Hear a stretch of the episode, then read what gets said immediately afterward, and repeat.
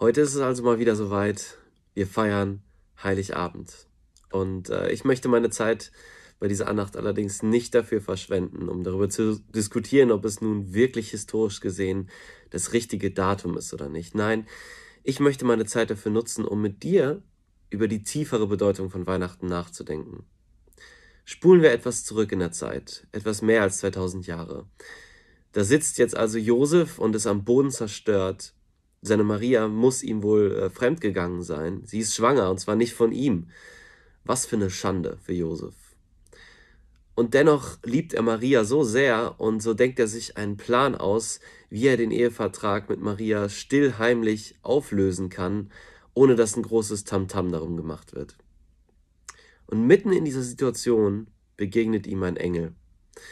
Ich lese aus der neuen evangelistischen Übersetzung, und zwar Matthäus 1, die Verse 20 bis 23. Da heißt es, während er noch darüber nachdachte, erschien ihm ein Engel des Herrn im Traum.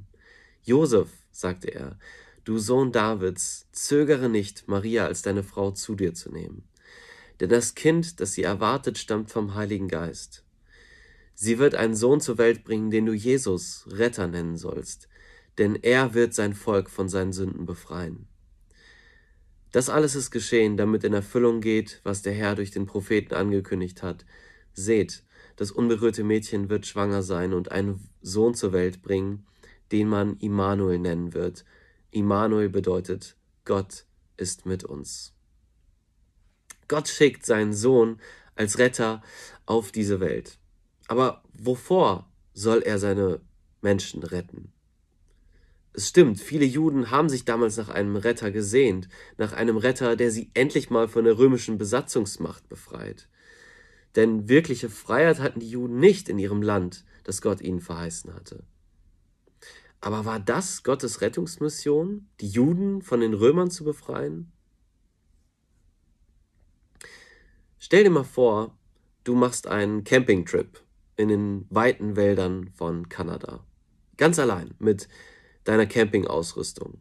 Vielleicht ist das ein inspirierender Gedanke für dich, vielleicht auch eher ein abschreckender Gedanke, aber stell es dir einfach mal für einen Moment vor. Du hast also dein Zelt aufgeschlagen, dich etwas eingerichtet. Es ist später Nachmittag und es wird langsam kalt, du brauchst etwas Feuerholz. Also schnappst du dir ein paar dicke Äste, die du findest, und hackst sie klein. Doch dabei rammst du dir aus Versehen einen dicken Holzsplitter an deinen Finger. Und das ist schon eine schmerzhafte Sache. Das kann sich auch schon mal gut und gerne entzünden und dann noch schmerzhafter werden. Und natürlich möchtest du jetzt unbedingt diesen Splitter aus deinem Finger ziehen. Und du suchst in, überall in deinen Taschen nach, äh, ob es da irgendwo eine Pinzette gibt oder einen ähnlichen Gegenstand, mit dem du diesen Holzsplitter aus deinem Finger ziehen kannst. Was du nicht bemerkst, ist, dass zwei Meter von dir entfernt ein riesiger Schwarzbär steht, der richtig Appetit hat. Du hast jetzt nicht nur ein Problem, sondern zwei. Welches von diesen beiden Problemen ist das größere? Diese Frage stellt sich nicht wirklich. Denn wenn du deinen Holzsplitter erfolgreich aus deinem Finger ziehst und dir einen Augenblick später ein Bär ins Genick beißt, dann spielt dieser Finger keine große Rolle mehr. Für die Juden waren die Römer damals so etwas wie ein dicker Holzsplitter im Finger. Der schmerzte. Aber das viel größere Problem, was sie hatten, war ihre eigene persönliche Sünde, ihre eigene Schuld vor Gott. Der große, hungrige Schwarzbär war ihre Sünde.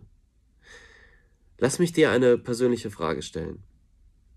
Was ist dein Holzsplitter in deinem Leben?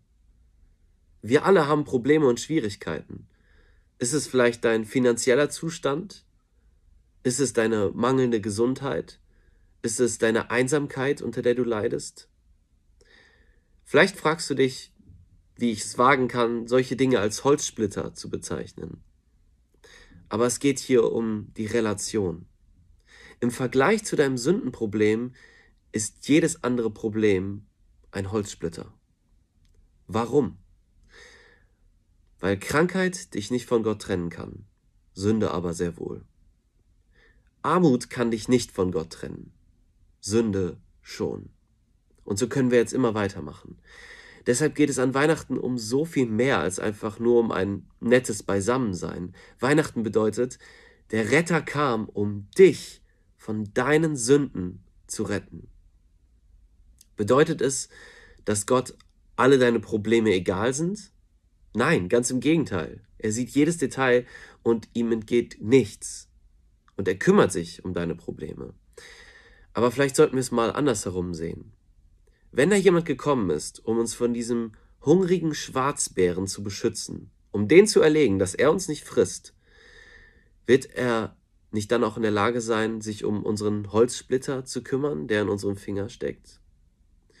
Ich will dich ermutigen, dass du dir heute einfach mal ein paar ruhige Minuten Zeit nimmst, um Gott zu loben dafür, dass er gekommen ist, um dich zu retten. Und in diesem Sinne wünsche ich dir frohe Weihnachten.